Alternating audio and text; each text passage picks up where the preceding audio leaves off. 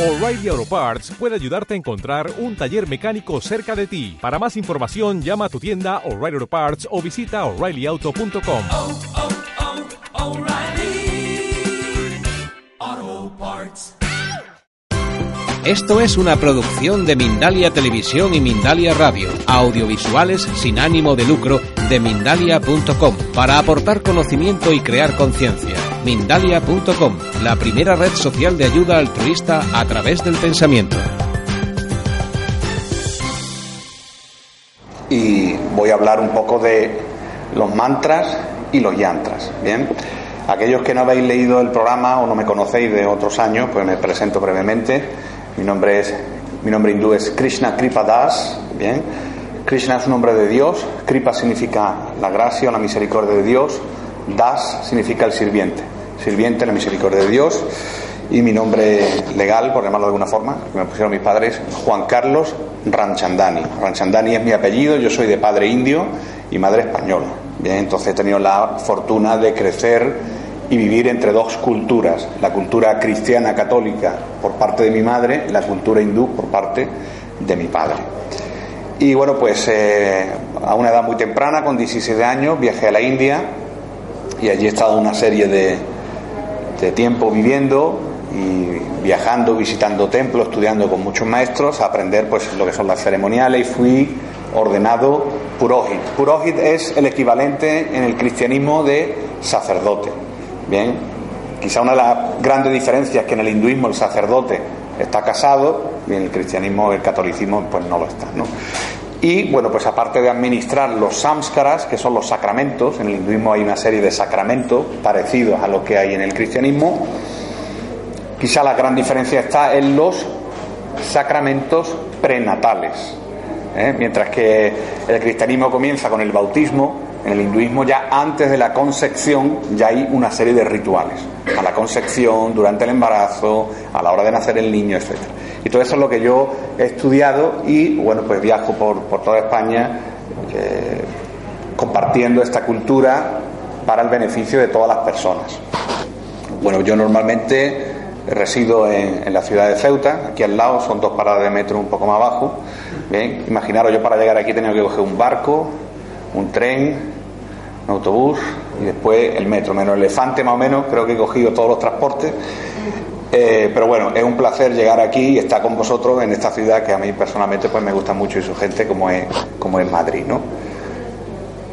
Eh, algunos estaréis familiarizados con lo que son los mantras, otros no. Yo voy a dar una charla introductoria, básica, para un tema tan complejo, ¿bien? porque es un tema que podríamos hacer un taller de, de, muchas horas, bien, para teoría y práctica.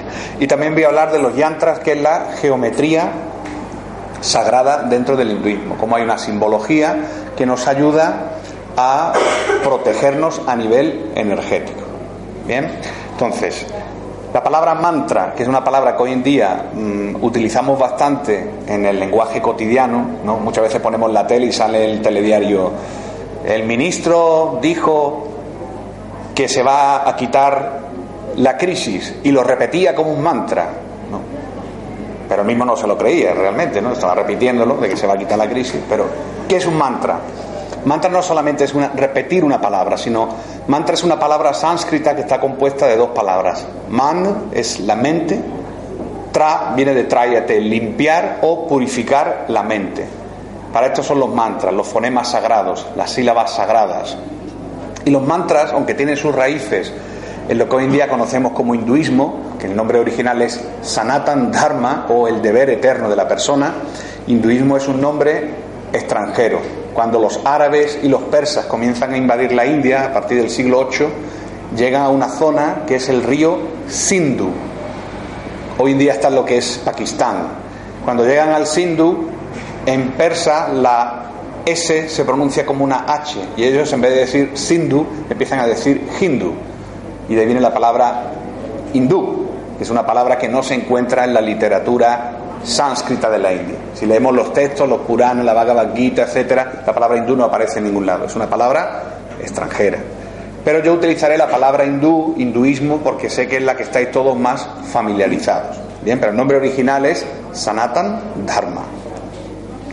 Entonces los mantras, aunque nacen, se desarrollan y se preservan durante miles de años del Sanatan Dharma, también hay mantras, como sabéis, de ciertas heterodoxias que surgen del hinduismo. Por ejemplo, hay mantras en el budismo, bien, el famoso Om Mani Padme Hum, es un mantra, budismo tibetano.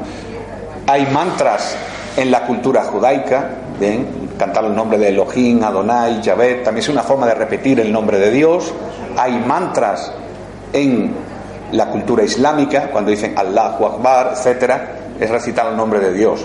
Y en la cultura cristiana, pues la recitación de los Padres Nuestros, Salmos, Aleluya, etcétera, son formas de recitar mantras, aunque reciben otros nombres. Pero finalmente el mantra es glorificar a Dios a través de su nombre y al mismo tiempo con este acto lo que hacemos es limpiar nuestra mente, calmar nuestra mente, descargar, purificar nuestro cuerpo de energía negativa. Entonces, es, los mantras es una cosa que tiene miles de años de efectividad y que se encuentra presente en todas las culturas, quizá con diferentes nombres. Yo voy a hablar de los mantras del hinduismo, bien, que quizá pues son los más eh, a veces más conocidos o más divulgados. También es importante resaltar, como persona que me he formado en la India y que siempre me ha gustado la ortodoxia o las cosas bien hechas, pues a veces eh, la gente recita mantras sin comprender su significado, a veces recitan mantras sin haber sido iniciado previamente por un maestro o maestra, entonces todo esto tiene sus pros y sus contras, bien, que voy, voy a explicar. Mantra es una palabra sagrada, bien, y ¿qué diferencia hay entre una palabra sagrada y una palabra mundana, una palabra material? En el mundo material, que es el mundo en el que nosotros vivimos, nos ha tocado vivir, o nosotros hemos elegido a veces por nuestra libertad, nuestro libre albedrío que tenemos, hay una diferencia entre el nombre y el objeto que designa ese nombre. Por ejemplo, en el mundo material, la palabra agua es diferente del objeto agua. Si yo tengo sed y empiezo a decir agua, agua, agua, ¿ustedes creen que se me va a quitar la sed? No, al final me va a dar más sed, más sed todavía, ¿verdad? Entonces, en el mundo material el nombre es diferente del objeto que lo designa, pero en el mundo espiritual, el mundo de donde realmente venimos, el mundo donde habita la divinidad, que recibe el nombre en sánscrito de Vaikunta. Vaikunta significa el lugar donde no hay ansiedad, donde no tenemos que preocuparnos ya de pagar la factura todos los meses, de todos los problemas que tenemos. Ahí vivimos libre de ansiedad. Ese es el mundo espiritual. Allí todo es absoluto. No hay diferencia entre lo divino y su nombre. Si yo repito el nombre de Krishna, por ejemplo, Krishna, Krishna, no hay diferencia entre Krishna, Dios, uno de los nombres de Dios, y su santo nombre. Entonces esa es la diferencia. Los mantras se dice que son apaurusheya. Apaurusheya significa que descienden del mundo material a nosotros, para nuestro beneficio. Krishna dice, yo desciendo como el Nam Avatar. Nam significa nombre, Avatar, vengo encarnado en el nombre divino. Esa es la diferencia. No es lo mismo repetir un objeto. Hay gente que dice, me voy a inventar un mantra, ¿no? Y se, se confecciona un mantra, eso no tiene ninguna validez. A no ser que ha sido transmitido de maestro a discípulo durante miles de años. Y dentro de los mantras hay mantras de una sola sílaba, hay mantras de varias sílabas. El más famoso es el mantra Om, bien, el Om, todos conocéis, todos sabéis, símbolo del Om. Entonces la gente me pregunta, ¿el número, el número 30? Oiga, el símbolo del OM. El símbolo del OM es la primera sílaba del alfabeto sánscrito y es una palabra sagrada. Se dice que cuando Dios crea el universo, lo primero que hace es crear el sonido, el OM, esa vibración trascendental. Krishna dice en la Bhagavad Gita, que es como la Biblia del hinduismo, el texto principal dice, Aham Pranava, yo soy el Pranava, soy el mantra primordial, soy el OM. Y si vemos, por ejemplo, en la Biblia, en el Antiguo Testamento, también dice lo primero que se creó fue el verbo, ¿eh? la palabra. Entonces, la presencia divina a través del nombre es algo común en todas las culturas. Los beneficios de los mantras, múltiples, a nivel físico, a nivel mental y a nivel espiritual. Ya se han hecho estudios científicos de cómo a nivel cerebral afecta positivamente la recitación de los mantras.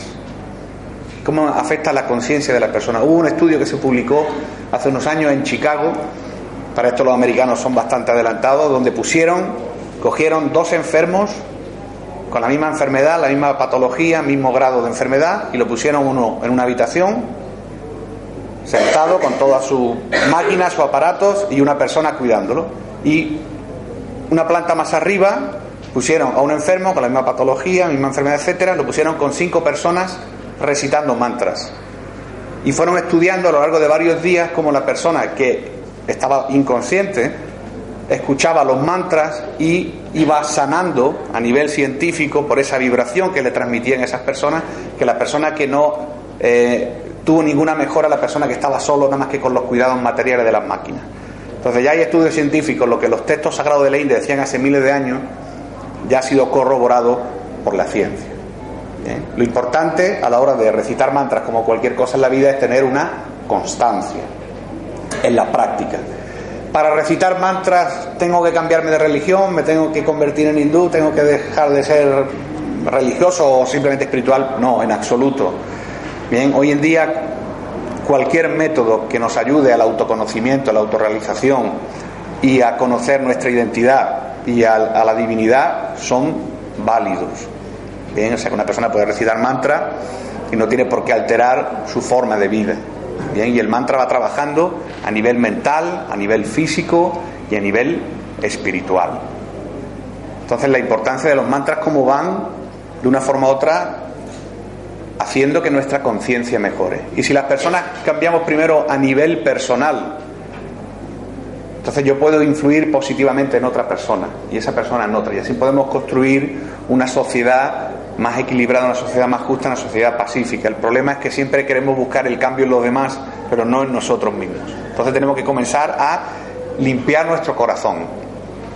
Chaitanya Mahaprabhu, que era un santo de la India del siglo XVI, decía que el alma es como un espejo y ese espejo está cubierto de polvo, de suciedad, de todas nuestras vidas, porque el alma es eterna, nosotros no estamos en este cuerpo, no es ni nuestro primero ni nuestro último cuerpo. Entonces, vamos reencarnando, morimos, reencarnamos y vamos arrastrando esa suciedad que impide que me vea quién soy yo realmente. ¿Cómo lo puedo limpiar?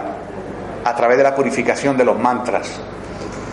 ¿Cómo una persona se limpia a nivel físico?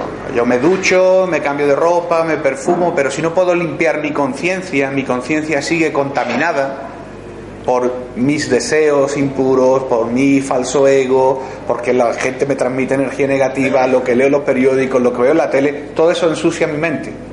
Al final por la noche cuando llega una persona a la casa, le duele la cabeza, está cansado, está agotado, no solamente por el trabajo físico, sino por todas las energías y todas las impresiones negativas que ha recibido de la gente. Por eso la importancia de la meditación, de la recitación de mantras por la mañana, para comenzar el día de una forma propicia, auspiciosa, al mediodía, por la tarde, crearse un hábito de meditación, porque es una purificación interna. Entonces los yogis, los sabios de la, de la India milenaria han compartido estos secretos que antes se transmitían únicamente de maestro a discípulo.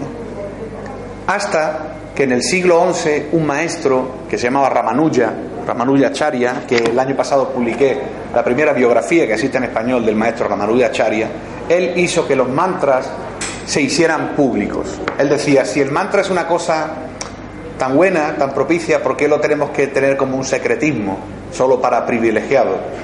Entonces él compartió un único mantra para todas las personas, que es el mantra Om Namo Narayanaya, Om Namo Narayanaya está considerado el mantra de la paz universal, que está consagrado a Narayan, una de las formas de Vishnu, una de las formas de Dios. De hecho, cuando él recibió la iniciación del maestro y le dijo, la iniciación es cuando te dan el mantra en el oído, le dijo el maestro, Om Namo Narayanaya y le explicó con esto te vas a, salvar, no vas a volver a reencarnar más, tal, tal. Y él cuando terminó de ser iniciado, lo que era un secreto, pues él se fue a la torre de un templo en Srirangam, Srirangam está en el sur de la India y está el templo más grande de la India. Y él se subió al Gopurán, a la torre más grande, y empezó a congregar a la gente. La gente cuando lo vio arriba, dice este hombre que se quiere tirar o algo, y a ver qué le pasa. Y entonces empezó a decir, repetir conmigo esto que es muy beneficioso.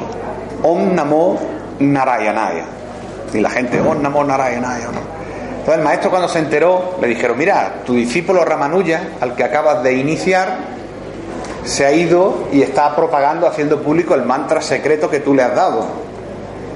O el maestro se enfadó muchísimo, ¿no? Fue a hablar con él y le dijo, eres un traidor, porque una cosa secreta que hemos mantenido a lo largo de miles de años solamente para los iniciados, los privilegiados, tú lo has compartido con todo. Y tú sabes todos los beneficios que esa recitación de ese mantra nos va a llevar al mundo espiritual. Así que yo te condeno a que vayas al infierno por haber roto esta regla, esta etiqueta de maestro-discípulo. Y Ramanuja, que era una persona muy piadosa, muy compasivo, le dijo, no me importa ir al infierno si yo puedo salvar a toda esta gente, como diciendo, yo me sacrifico, pero que ellos se beneficien. Y entonces ahí comienza una historia de prácticamente mil años de, de esta historia de Ramanuja, que está históricamente está detallado, donde se comienzan a hacer públicos ciertos mantras. Entonces, a la hora de recitar mantras, hay mantras que para obtener el beneficio completo debemos de recibirlo de un maestro o maestra, y hay mantras que podemos recitarlos de mientras para que vayamos purificando. Yo lo comparo, hago el estudio de que si yo recito un mantra por mi cuenta, es como si yo sé conducir, pero no tengo el carnet. Bien, y si lo recibo de un maestro, pues ya tengo el carnet de conducir. Entonces la importancia de que cuando recitamos un mantra, si lo podemos recibir de un maestro, mucho mejor, y si no, elegimos uno sencillo que podamos recitar y que no sea muy complicado de memorizar.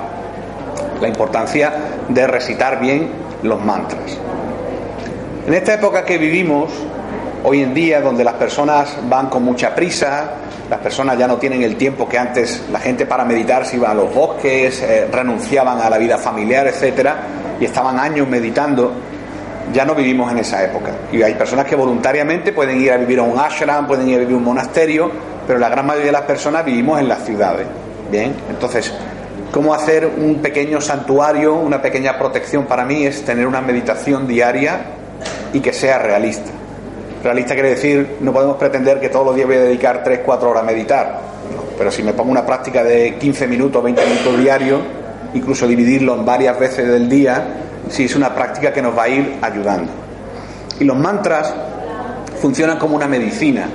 De hecho, hay un texto de mantra que se llama Rasayanam, que lo, como el tónico o la medicina contra los males del alma.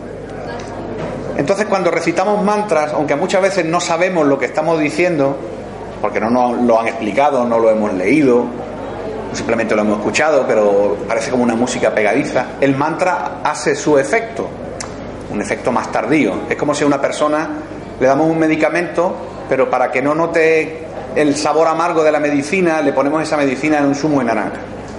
Venga, tómate el zumo. Y a lo mejor la persona no sabe que le estamos dando una medicina, pero la medicina sí actúa que la persona no lo sepa. Pues igual ocurre con los mantras. A veces repetimos un mantra sin saberlo. Muchas veces van por la calle y van los devotos de Hare Krishna cantando Hare Krishna, Hare Krishna. La gente empieza a tocar las palmas de Hare Krishna y no sabe lo que están diciendo, pero aún así están recitando un mantra que está creando un efecto positivo a nivel físico, mental y espiritual. Entonces, esos beneficios se multiplican cuando de forma consciente recitamos los mantras. Y los mantras se pueden recitar, se pueden realizar de muchas formas. Por ejemplo, una de ellas, y que hacían, hacían varios maestros en la antigüedad, se llama líquita yapa. La palabra líquita significa escribir. Entonces hay personas que cogían en la antigüedad una hoja, palmera, etcétera, y se ponían a escribir un mantra. Om Namo Narayanaya. Es una forma de hacer una meditación por escrito. Hoy en día hay gente que tiene una libreta Bien, y esa libreta pues la dedican solamente y van escribiendo mantras. Es una forma de hacerlo. Otra forma de hacerlo es, se llama antar mantra o mantra interior, repetir el mantra de forma interior. Es decir, es la típica imagen que a veces se nos da de la meditación. ¿no? La persona con los ojos cerrados, bien, las manos en chimudra y internamente se supone que está recitando un mantra. Entonces recita el mantra de forma interna, sin repetición. Om Namo Narayanaya. Claro, esa es la imagen que tenemos. A lo mejor el hombre está pensando, cuando salga de aquí tengo que pagar una factura porque el niño no fue al colegio, tal, y aparentemente parece que está meditando. Entonces es una meditación que al no decir el nombre hace que la mente divague mucho. Entonces la experiencia dice que la mejor forma de recitar mantras es lo que se llama yapa. Yapa significa, sería como traducir como murmurar un mantra. Es decir, repetirlo de forma flojita que lo pueda oír la persona que lo está recitando. Y dentro de la repetición del yapa siempre se ha asociado con la mala. Mala, que no es de mala persona, sino mala significa rosario. El rosario hindú, que es un rosario de 108 cuentas. 108 es un número propicio, se considera un número auspicioso, que son las 108 repeticiones que se debe de hacer como mínimo de un mantra. Repetir un mantra 108 veces, eso es lo mínimo para que tenga un efecto. Lo que hay personas que al día recitan cuatro veces por 108, seis veces, dependiendo de, de lo que le haya dicho su maestro o de lo que la persona cree que su capacidad de tiempo le puede dar. Entonces la mejor forma es recitar el mantra y al mismo tiempo contar los mantras que voy recitando. Entonces pongo, fijaros que estar con los ojos cerrados y no murmurar el mantra, como yo, corremos el riesgo de que la mente divague, que empiece a pensar en otras cosas, que al final pues, se vuelve algo mecánico. Bien, mientras que si yo hago yapa, yo estoy repitiendo el nombre con mi boca, tengo un sentido, lo estoy escuchando, sentido número dos, y lo estoy tocando, sentido número tres. Entonces es mucho más fácil. Si yo empiezo a recitar Om Namah Shivaya, Om Namah Shivaya, Om Namah Shivaya, estoy tocando el tacto con el rosario, estoy escuchando la repetición del santo nombre y al mismo tiempo estoy recitándolo. Esa es la forma mejor recomendada, la forma que ha perdurado a lo largo de miles de años y la que yo eh, me gustaría que vosotros es la que podéis adaptar mejor. La mala, que es este, este rosario, que bueno, está puede estar hecho de diferentes tipos de materiales. Por ejemplo, los devotos de Shiva, Shiva es la divinidad, la divinidad del yoga, pues utilizan Rudraksha. Rudraksha es una semilla de un árbol de los Himalayas. Esta es Rudraksha. Entonces ellos cantan los mantras en Rudraksha. Om Namah Shivaya.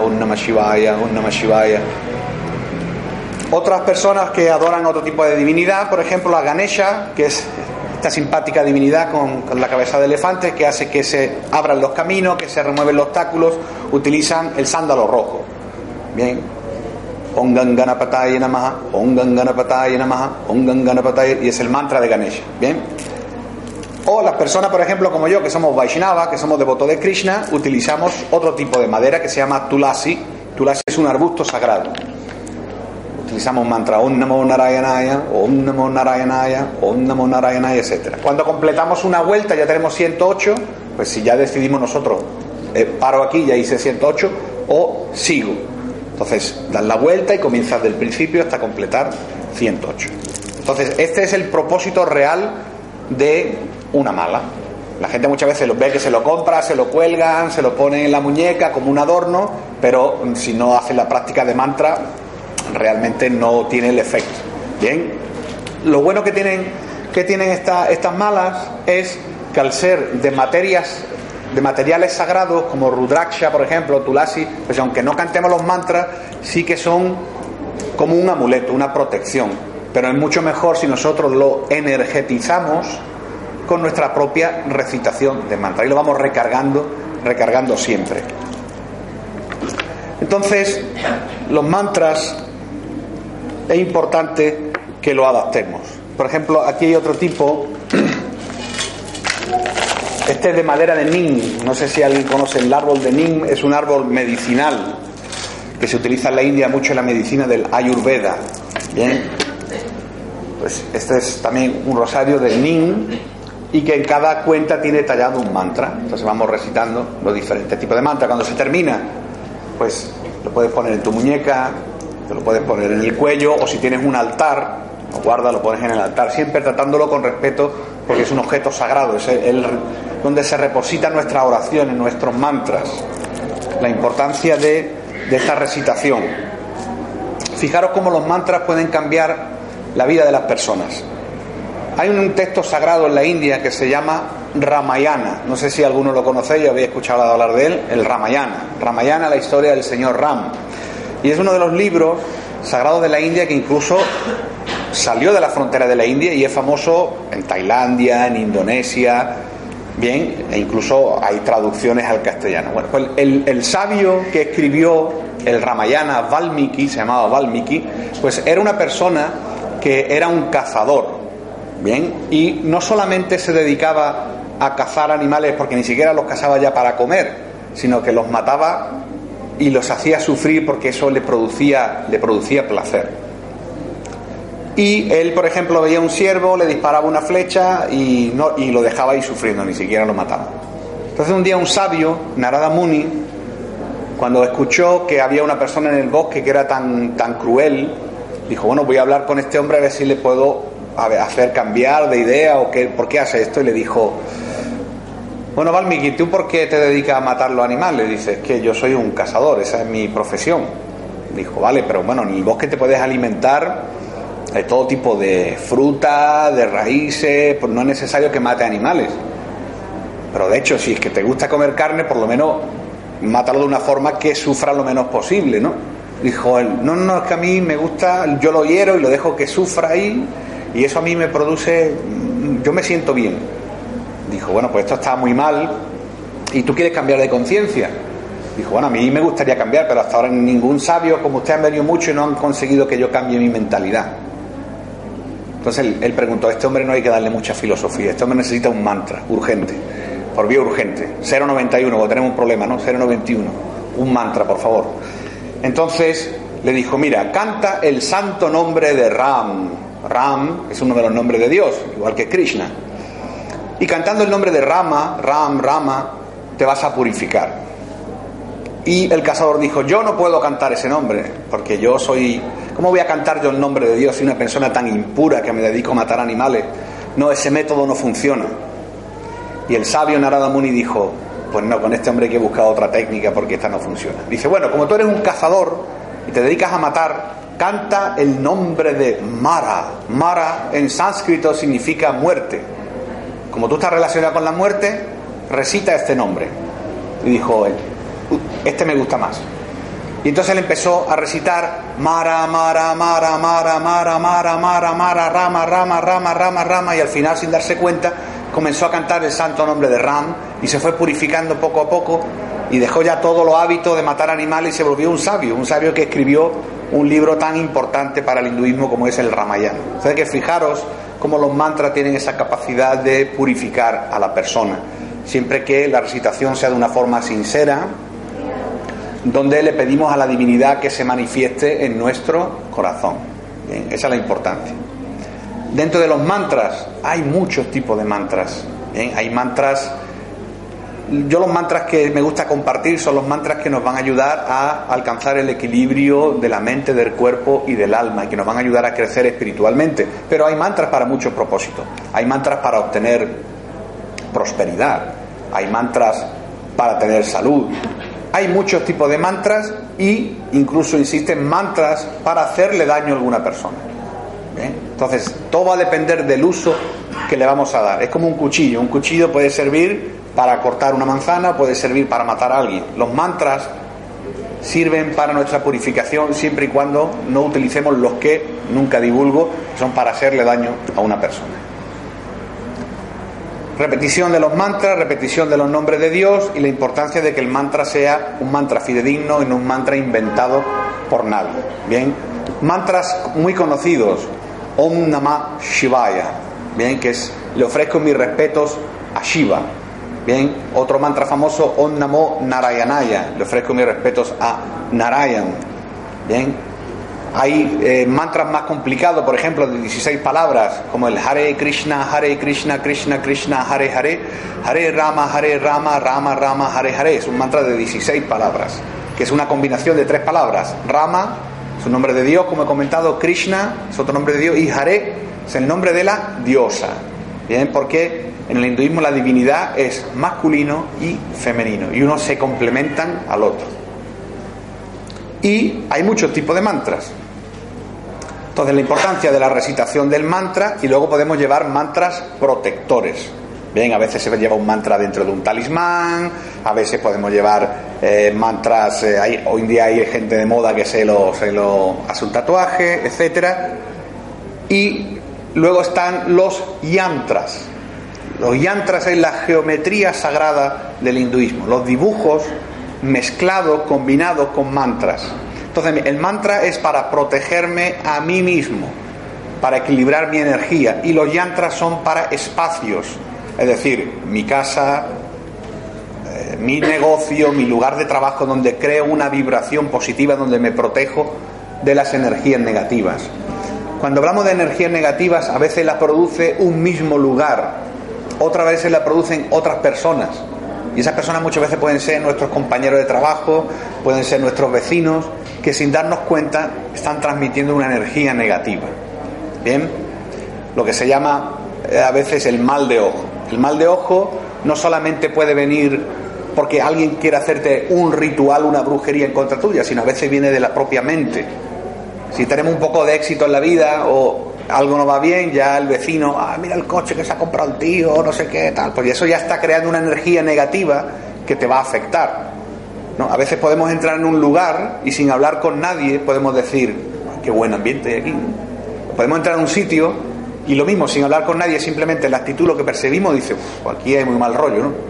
Eso son energías que desprendemos. Entonces los mantras son energías positivas que se quedan en mí y necesito también purificar donde yo vivo, donde yo duermo, donde yo trabajo.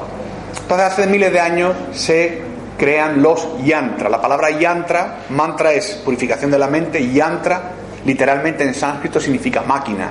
Bien, máquina es, se refiere a el dibujo simbólico de la divinidad, bien, que colocamos en un lugar y nos protege. Al igual que los yantras surgen en la India, en el hinduismo, también hay yantras en Occidente. A veces visitamos catedrales, visitamos espacios históricos del siglo XI, siglo XII, y también tienen yantras de otra forma, le llaman de otra forma, otra simbología, pero también colocaban vidrieras, piedras, etcétera, que creaban esa energía positiva. si vais o habéis estado en Santiago, Santiago Apóstol, podéis ver la catedral hay diferentes tipos de yantras, que no lo llaman yantras, claro.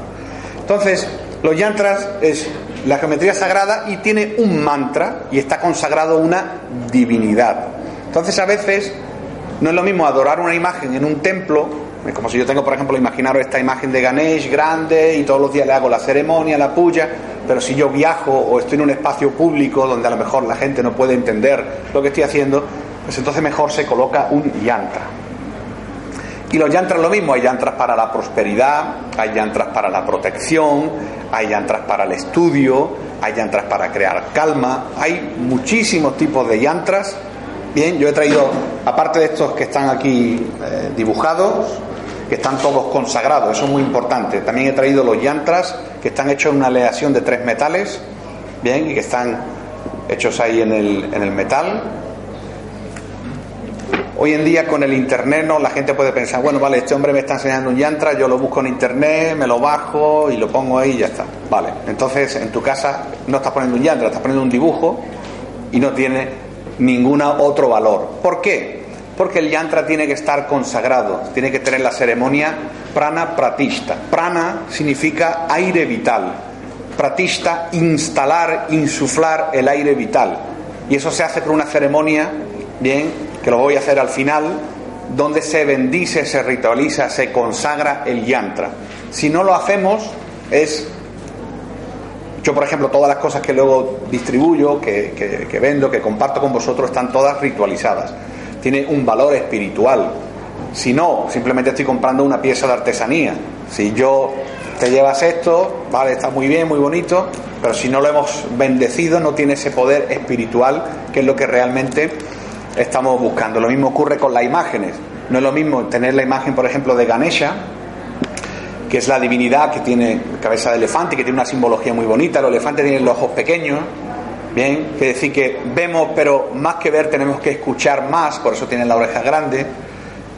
Bien, y es la divinidad que abre los caminos. Todas las oraciones, cualquier ceremonia, cualquier acto en el hinduismo comienza con una invocación a Ganesha bien para que nos abra el camino, elimine los obstáculos. Entonces no es lo mismo comprársela en una tienda de quien sea, chino, indio, alemán, español, no pasa, no pasa nada, pero si no está consagrada simplemente tendré una pieza de arte en, en la estantería de mi casa muy bonita, pero no tiene ninguna validez espiritual si no se ha invocado a la divinidad, si no se ha hecho el prana pratista para que se manifieste. Y si queréis también eh, saber más sobre los mantras, sobre los yantras, no de una forma tan limitada del tiempo que aquí, pues he publicado una serie de libros, he publicado hasta la fecha 14 libros, dos de ellos he publicado con la UNESCO, bien, sobre los rituales y ceremonias del hinduismo. Podéis también traer libros, bueno, está el de Dharma Introducción al Hinduismo. Existen muchos libros escritos sobre hinduismo, pero pocos por practicantes. No es lo mismo el que escribe el erudito, el académico, que lo ve de, de forma externa, que la persona que realmente está viviendo esa determinada forma de espiritualidad o fe. Y luego tengo libros donde, por ejemplo, entre la materia y el espíritu, pues hablo de todos los beneficios del sonido sagrado, etcétera. Bien, entonces, recomendaros elegir un mantra, crearos una práctica de recitar mantras, ya sea de forma verbal o utilizando la mala. Si queréis crear un ambiente propicio, purificado, libre de energías en vuestro hogar, vuestro lugar de trabajo, negocio, vehículo, etcétera, pues están los diferentes, los diferentes tipos de yantras. Bien. Y vamos a terminar, pues voy a hacer la ceremonia del Arati. Arati es una palabra también compuesta. Arati significa noche, la noche en la oscuridad. Arati, el sánscrito, la A es la negación. Arati es disipar la oscuridad, es una ceremonia donde se ofrecen los cinco elementos materiales que se simbolizan a través de una serie de objetos. Bien, por ejemplo, uno de los elementos materiales es el fuego. ¿Cuál sería otro?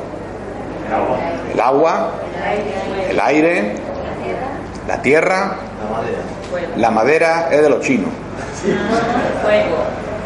Vamos a ver, el fuego, la tierra, el aire, el agua, ¿cuál falta? El éter, el espacio que envuelve a los demás. ¿Cómo se manifiesta en la ceremonia?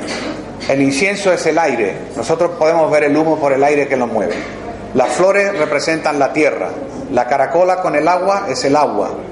Bien, el fuego con una lámpara de alcanfor, que yo, una resina de alcanfor que yo voy a encender, y el éter está en el pañuelo. El pañuelo simboliza que el éter envuelve a los demás elementos materiales. Bien, es una ceremonia donde con la recitación de mantras se consagran los elementos. Y terminaremos con esto y también eh, haremos una recitación de mantras juntos, si os parece bien todavía tenemos tiempo.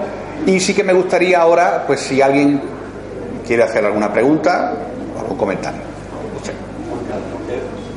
Habló brevemente sobre la meditación. Hay un problema conceptual del término meditación en Occidente. A ver, eh, a ver hay un problema. Tomaste brevemente sobre la meditación. Porque, bueno, el tema. La palabra meditación, el término, es inadecuado para el Dhyana, no es Dhyana se dice, ¿no? Dhyana. Dhyana, para llegar al Samadhi. Y, y, se dice, etimológicamente, filológicamente, estamos usando una palabra que tiene que ver meditación con moda, con médico, con médico. ¿Qué piensas tú al respecto? Sí, claro, aquí hablamos siempre de traducciones lo más eh, cercanas posible que nunca son exactas. Nada más que, por ejemplo, pensar que el sánscrito es una lengua que tiene 55 letras. Nosotros tenemos 27 o 28, o sea, ya nos faltan sonidos y nos faltan. Entonces, muchas veces las, las traducciones son, son aproximadas. Claro, el sentido de la meditación, lo que, lo que en la, práctica, la espiritualidad hindú, el yoga, eh, hay una diferencia entre meditar y reflexionar. Reflexionar es pensar lo que vale, tal vez, podría, sí, pero meditar es una cosa muy concreta meditar en un objeto de meditación, que puede ser la divinidad, puede ser un color, puede ser un paisaje, puede ser un sonido. Y es concentrar la mente, de que la mente no divague. Ya en la, en Bhagavad Gita, Krishna hace 5.000 años le dice a Arjuna que medite. Y él le dice que tratar de meditar es como controlar el viento, ¿no? Algo tan difícil. Entonces él le dice que con constancia, con práctica. Entonces el sentido de meditar Muchas veces cuando la gente vemos, no dice, se sienta así dice, voy a meditar. Más que meditar lo que está es reflexionando, pensando. Bien. Entonces, la meditación, antes de llegar al estado de meditación, hay que comenzar con la, lo que se llama en sánscrito, dharana, la concentración. Cuando tengo concentración, alcanzo el estado de meditación. Y finalmente, ¿qué es la meditación? Es un estado de yoga. ¿Qué significa yoga? Unir. Unirme con la divinidad, con el Supremo. Ya cada uno llama a Krishna, Jesús, Allah, eso ya es lo que uno quiera. Pero esa es la palabra yoga. Pero para llegar a unirme con el divino, primero tengo que aprender a unirme yo mismo. Tengo que unir primero el cuerpo físico que tiene cinco elementos materiales, hablábamos fuego, tierra, agua, aire, éter, con la materia sutil, que es la mente. Y cuando consigo que mi mente y mi cuerpo estén sincronizados, lo tengo que sincronizar con algo más sutil todavía, algo que no es material, que es espiritual, que es el alma. En sánscrito, atma, alma, atma. Y cuando ya tengo esa sincronización, entonces me junto con Paramatma, el alma suprema que es la divinidad. Es el estado de yoga. Eso se consigue a través de una práctica concreta que lleva una serie de tiempo. Bien, y luego alcanzar el samadhi, como decía bien, la finalidad del yoga, que es samadhi. Samadhi es estar en un estado de felicidad, de dicha, que no es temporal, porque estoy ya en contacto con mi verdadero origen, de donde yo vengo. Nosotros ahora mismo en este mundo material somos como peces que nos han sacado del agua. Si tú a un pez lo sacas del agua, del río, del mar, y lo sientas en un trono de oro, el pez no va a ser feliz. ¿Por qué? Porque no está en su medio, se está asfixiando. Pero nosotros no estamos asfixiando porque estamos en este mundo material, de paso hemos venido a, tener un aprendizaje, a reencarnar, a tener nuestra experiencia, pero siempre estaremos en una situación de infelicidad, solo tendremos felicidades temporales hasta que no volvamos a conectar con la fuente. Es como un ejemplo de niños, ¿no? O sea, ¿por qué venimos al mundo material si originalmente estábamos en el mundo espiritual? Porque el alma, a pesar de que viene de el Supremo, conserva su individualidad. Y el alma tiene siempre el deseo de disfrutar. Entonces tenemos un diminuto libre albedrío y cuando estamos en el mundo espiritual y queremos disfrutar, Dios nos dice, ¿quiere disfrutar? Sí, venga, baja al mundo material, reencarna durante 5 o 6 mil años, bien, como el alma eterna tú no te vas a dar cuenta, fijaros la eternidad que pueden ser 5 mil años. Experimenta para luego volver. Mi maestro lo comentaba, decía, era como el padre, el niño que quería tocar el ventilador y el padre le decía, niño, no toques el ventilador que te va a cortar. Y el niño existía. Y al final el padre lo que hacía, desenchufaba el ventilador y cuando ya iba bajando la velocidad, le decía, venga, tócalo ahora. Y cuando lo tocaba y, ¡pum! y le daba, ¡ah! y empezaba a llorar y el niño volvía con el padre. Pues lo mismo, nosotros no hemos querido voluntariamente desligar, desconectar del Supremo y como el Supremo es tan bondadoso, dice, sí, sí, claro, ve y experimenta, experimenta la vida material. La, la vida material, aparte de los placeres que tenemos temporales, que somos felices, es una vida donde en sánscrito dice Yamma Mrityu Dyara Vyadi, quiere decir sufrimos al nacer, sufrimos con la enfermedad, sufrimos con la vejez y al final sufrimos con la muerte. Y seguimos otra vez, y, no, y todavía quiero otra más, y otra, y vamos, y una vida, y otra, y vamos, y no, y no terminamos nunca. Es lo que se llama el samsara, la repetida nacimiento. ¿Y cómo, cómo logramos parar el samsara? Pues uno de los métodos es recitar los mantras, que en esta época que vivimos, Kali Yuga, Kali Yuga significa la era de los conflictos, la época en la que vivimos ahora, el método, digamos, más fácil, más asequible a todas las personas es la recitación de los nombres de Dios, la recitación de los mantras. ¿Alguien quiere hacer una otra pregunta? ¿Comentario? ¿Podrían decir la diferencia Te van a dar el micrófono. entre mandala y yantra? Sí, eh, muy bien. El mandala es una representación del mundo, una representación simbólica del universo, y el mandala se crea con un propósito específico y tiene una duración específica. Normalmente los mandalas se hacen de materiales que son eh, que se destruyen. En el sentido, por ejemplo, lo hacen con pétalos de flores, granos de arroz, polvos. Y una vez terminado el propósito de esa ceremonia, de ese ritual, se destruye el mandala. Mientras que el yantra es permanente. Bien, el, el, el yantra se suele inscribir en una hoja de cobre, se suele inscribir en, en, un papel que luego se plastifica para que una vez que se ha hecho esa ceremonia pranapratista continúe siempre. Entonces, en el momento que yo hago la ceremonia, lo energetizo, lo ritualizo, luego los yantras hay que colocarlos mirando siempre hacia el este, oriente, que es donde sale el sol, que es lo que transmite la energía, que siempre se va recargando, es como una pila, una dinamo que se va recargando siempre. Aunque yo no, cuando no tengo el sol que lo veo, pero el sol, los rayos penetran los muros, las paredes y siguen energetizando. Entonces, mandala es algo específico para un determinado propósito y luego se destruye, se disuelve y el yantra es con un propósito también específico, pero permanente. Eh, quería saber si hay algún mantra especialmente beneficioso para las personas que estamos empezando a practicar la meditación, como para que somos más centrados, menos dispersos, que no lo venga a la mente. Y también hay alguno especialmente bueno para armonizar los chakras y romper bloqueos energéticos. Ajá, muy bien. Sí, bueno, hay una variedad de mantras. Yo siempre recomiendo los mantras que son más sencillos, digamos los menos largos, los que también son más fáciles de pronunciar a la persona.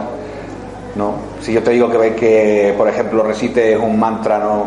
de los Vedas, por ejemplo, no sé, Sanno Mitro Samvarunaha, Sanno Bhavatu Aryamma, Sanno Indro Brihaspati, Sanno Vishnu Rukramaha, Namo Brahmane Namaste Vayu, Ritam Bhadishyami, Satyam Bhadishyami, Tanavatu Avatu Mang, Avatu Mang, Avattaram, Om Shanti, Shanti, Shanti. ¿Qué te va a pasar? No, Vale. Entonces, recomendamos mantras cortos, mantras asequibles y mantras poderosos, pero que podemos todos recitar. Luego con el tiempo, ¿ven? Yo tengo 45 años y empecé a practicar mantras con 15, ¿no? O sea, que esto lo he aprendido a lo largo del tiempo, de los años. Entonces, se recomiendan mantras, por ejemplo, Om Namah Shivaya, Om Namo Bhagavate Vasudevaya, Om Namo Narayanaya, que son mantras que tienen 8 sílabas, 12 sílabas, que son fáciles de pronunciar, y son mantras que, por ejemplo, Om Shivaya es un mantra que está muy consagrado a la meditación, eh, Shiva es, es, la divinidad, es el dios de los yogis, es la divinidad de la, de la meditación que nos ayuda a destruir esos bloqueos. Y luego la persona, si el día de mañana decide tomar la iniciación de un maestro o maestra, pues también le dará otro mantra. Luego cada escuela filosófica, dentro de lo que conocemos como hinduismo, tienen sus mantras específicos. Como yo comentaba, Om Namah Shivaya es un mantra shivaita, de los seguidores de Shiva. Yo, por ejemplo, que soy Vaishnava, utilizamos otros mantras. Om Namo Narayanaya, Om Namo Bhagavate Vasudevaya, son los mantras que recitamos. Y también importante para empezar la recitación del mantra Om. Bien, el Om que es el mantra primordial, el sonido primigenio. Y si te das cuenta, todos los mantras comienzan por Om. Y yo siempre recomiendo a las personas que comiencen con un mantra tan simple, que es Om Shanti. Shanti significa paz. ¿eh? Fijaros que en las grandes, en las grandes religiones la palabra paz comienza por la letra S. Los judíos dicen Shalom, los musulmanes dicen Salam y en el hinduismo dicen Shanti. Bien, cristianismo sabéis que viene del judaísmo, pues también Shalom sería. Entonces, Om Shanti. Om, la divinidad Shanti que me dé paz a mí primero y cuando yo tenga mi paz podré transmitirla a los demás. Entonces es un mantra que puedes empezar al principio. Om Shanti Om, Om Shanti Om, Om. Lo puedes ir haciendo una repetición para comenzar y luego puedes ir de forma gradual comenzando a mantras un poco más complejos. Y Om Shanti es un mantra que te ayuda a desbloquear los chakras. La palabra chakra, sabemos, campo energético, rueda, que siempre estén la rueda bien engrasada a través de la recitación del mantra. Y lo importante, no buscar mantras complejos, sino mantras sencillos, pero lo importante es que lo hagamos con amor, con devoción. Dios acepta las ofrendas cuando se hacen con amor y con devoción. Esto es fundamental. Yo, me- yo siempre pongo el ejemplo del Día del Padre, ¿no? El Día del Padre o dentro de poco que viene el Día de la Madre. Cuando viene mi hijo, por ejemplo, de nueve años al colegio y dice, papá, hoy es el Día del Padre, toma el regalo. Entonces yo sé que mi hijo no tiene dinero y que el regalo que me compra o el regalo que me da es pues que yo le di el dinero o que se lo dio la madre o que en el colegio hicieran algo con algo que yo previamente he pagado. Pero como es una ofrenda con amor, lo acepta. Lo mismo Dios, cuando a Dios le ofrecemos fuego, le ofrecemos flores, le ofrecemos incienso, Dios tiene, si es el creador, tiene todos los tipos de flores, todos los tipos de incienso, pero cuando ve que lo haces con amor y no de una forma mecánica, lo acepta. Por lo mismo, cuando recitamos el mantra, la importancia de poner nuestra sinceridad y nuestro amor en esa recitación, más que hacerlo mecánico. Esa es la importancia. Es el ingrediente principal el tener una una devoción en ese nombre y no repetirlo de una forma mecánica. ¿Alguien quiere hacer alguna pregunta más? ¿Algún comentario? Último. ¿Por qué solo has traído Ganeshas? Buena pregunta. Bueno, como comenté al principio, eh, la señora ha preguntado que por qué he traído solo a Ganesha. bueno, tengo a Ganesha, he traído también a Lashmi, un poquito. Me he traído el mercadillo. He traído, he traído a Lashmi, he traído a Ganesha otra vez por aquí, Shiva, también Shiva. Bien, el problema principal, más que nada, es porque como vengo de tan lejos y vengo en transporte público, en tren y demás, tampoco puedo venir con más cosas en el sentido. También, como comenté al principio, el, el arte está consagrado a Ganesha porque nos abre los caminos y como a partir de hoy me gustaría que comenzarais con vuestra práctica de recitación de mantras, lo que no lo habéis hecho nunca, lo que lo habéis hecho antes lo habéis abandonado, hoy es un día de volver a retomarlo y lo que lo hacéis, lo que lo estáis haciendo ya, pues continuamos, pues Ganesha nos ayuda un poco a remover los obstáculos, abrir los caminos a nuestra meditación. Bien, ¿alguien más? Una última pregunta, comentario. Muy bien. A mí me gusta cuando termina que me hagan preguntas, porque cuando no me hacen preguntas siempre me queda la duda. ¿Se enteraron de todo y lo sabían tan bien o es que no se han enterado de nada y no saben lo que quieren preguntar? ¿Es compatible tener en casa imágenes Buda, por ejemplo? Es igual, pero no es distinto. Vale, eh, no, no, no, es, no es malo, no es incompatible.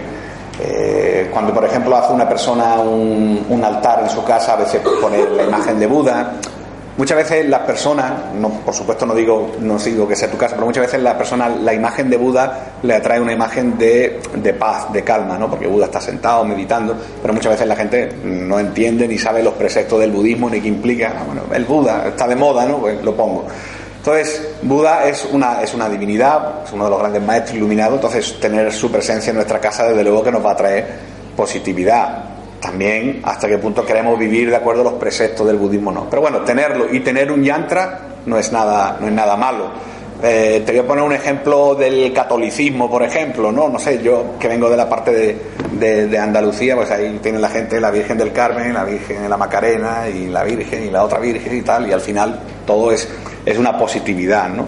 Lo que sí es bueno que luego, por ejemplo, pues muchas veces si tú eliges recitar un mantra específico, pues que crees en tu casa un entorno que te recuerde en todo momento recitar ese mantra. Si yo, por ejemplo, cojo un mantra de Krishna, Om Namo Bhagavate Vasudevaya, pues en mi casa me gustaría tener pues una imagen de Krishna y tener objetos que me recuerden constantemente a Krishna. Pero no es incompatible en ningún momento. Una última pregunta. Dígame. Carlos, eh, sobre sobre la iniciación, la preparación para la iniciación. Bien. Bien, la iniciación en, en sánscrito recibe el nombre de Diksha. Diksha es la iniciación, iniciarnos en qué? Iniciarnos en eh, recitar un mantra, iniciarnos en, en un camino espiritual. Y entonces esto hay muchas variaciones dependiendo de los maestros, dependiendo de las escuelas y dependiendo de lo genuino que quiera hacer uno o no. Es decir, para obtener la iniciación hay personas que, por ejemplo, van a un sitio en la India, mire usted, yo me quiero iniciar. Y a lo mejor hay un sacerdote que está ahí en la calle y no te conoce nada y dice, sí, venga, ya está iniciado y te da un mantra y tal. Es una forma de hacerlo, le das un dinero y ya está. Y luego está una fórmula genuina, es cuando recibe la iniciación de un maestro. Y ese maestro te va a poner normalmente una serie de requisitos. Bien, como diciendo, prepárate física y mentalmente para recibir esta gracia divina que se viene transmitiendo durante miles de años de maestro-discípulo. Entonces, a mí, por ejemplo, que yo no soy maestro, pero al ser sacerdote hindú, y hay personas que me piden, por ejemplo, oye, me gustaría que me hicieras el namakarna, que es como el bautismo en el hinduismo, cuando a la persona se le pone un nombre hindú, es como la bienvenida, digamos, la entrada al hinduismo.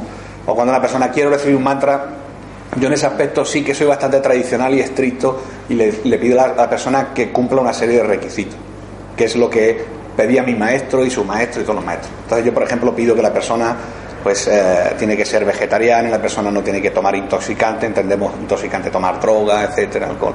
Entonces, lo hacemos de una forma genuina. Luego habrá personas que dicen, bueno, pues lo, lo regalamos, ¿no? Venga, tú que quieres un mantra, ¿cuánto quieres? Dos, venga, tú- tú que quieres esto. No, pues no lo hacemos así, sino lo hacemos de una forma genuina. Porque no buscamos seguidores, sino buscamos que las personas se beneficien. Entonces la iniciación es una cuestión muy seria dentro de la tradición espiritual hindú y que como en todos casos hay personas que lo han alterado dependiendo de, de los intereses ocultos, ocultos que tengan. Bueno, pues eh, me queda agradeceros a todos vuestra presencia. Voy a hacer la ceremonia del Arati. Eh, he traído una serie de cosas aquí que si luego queréis lo podéis ver, si alguien quiere comprar algo lo podemos también lo podemos hacer aquí, si no queréis bajar al stand y vais a ver aquí cómo lo voy a bendecir.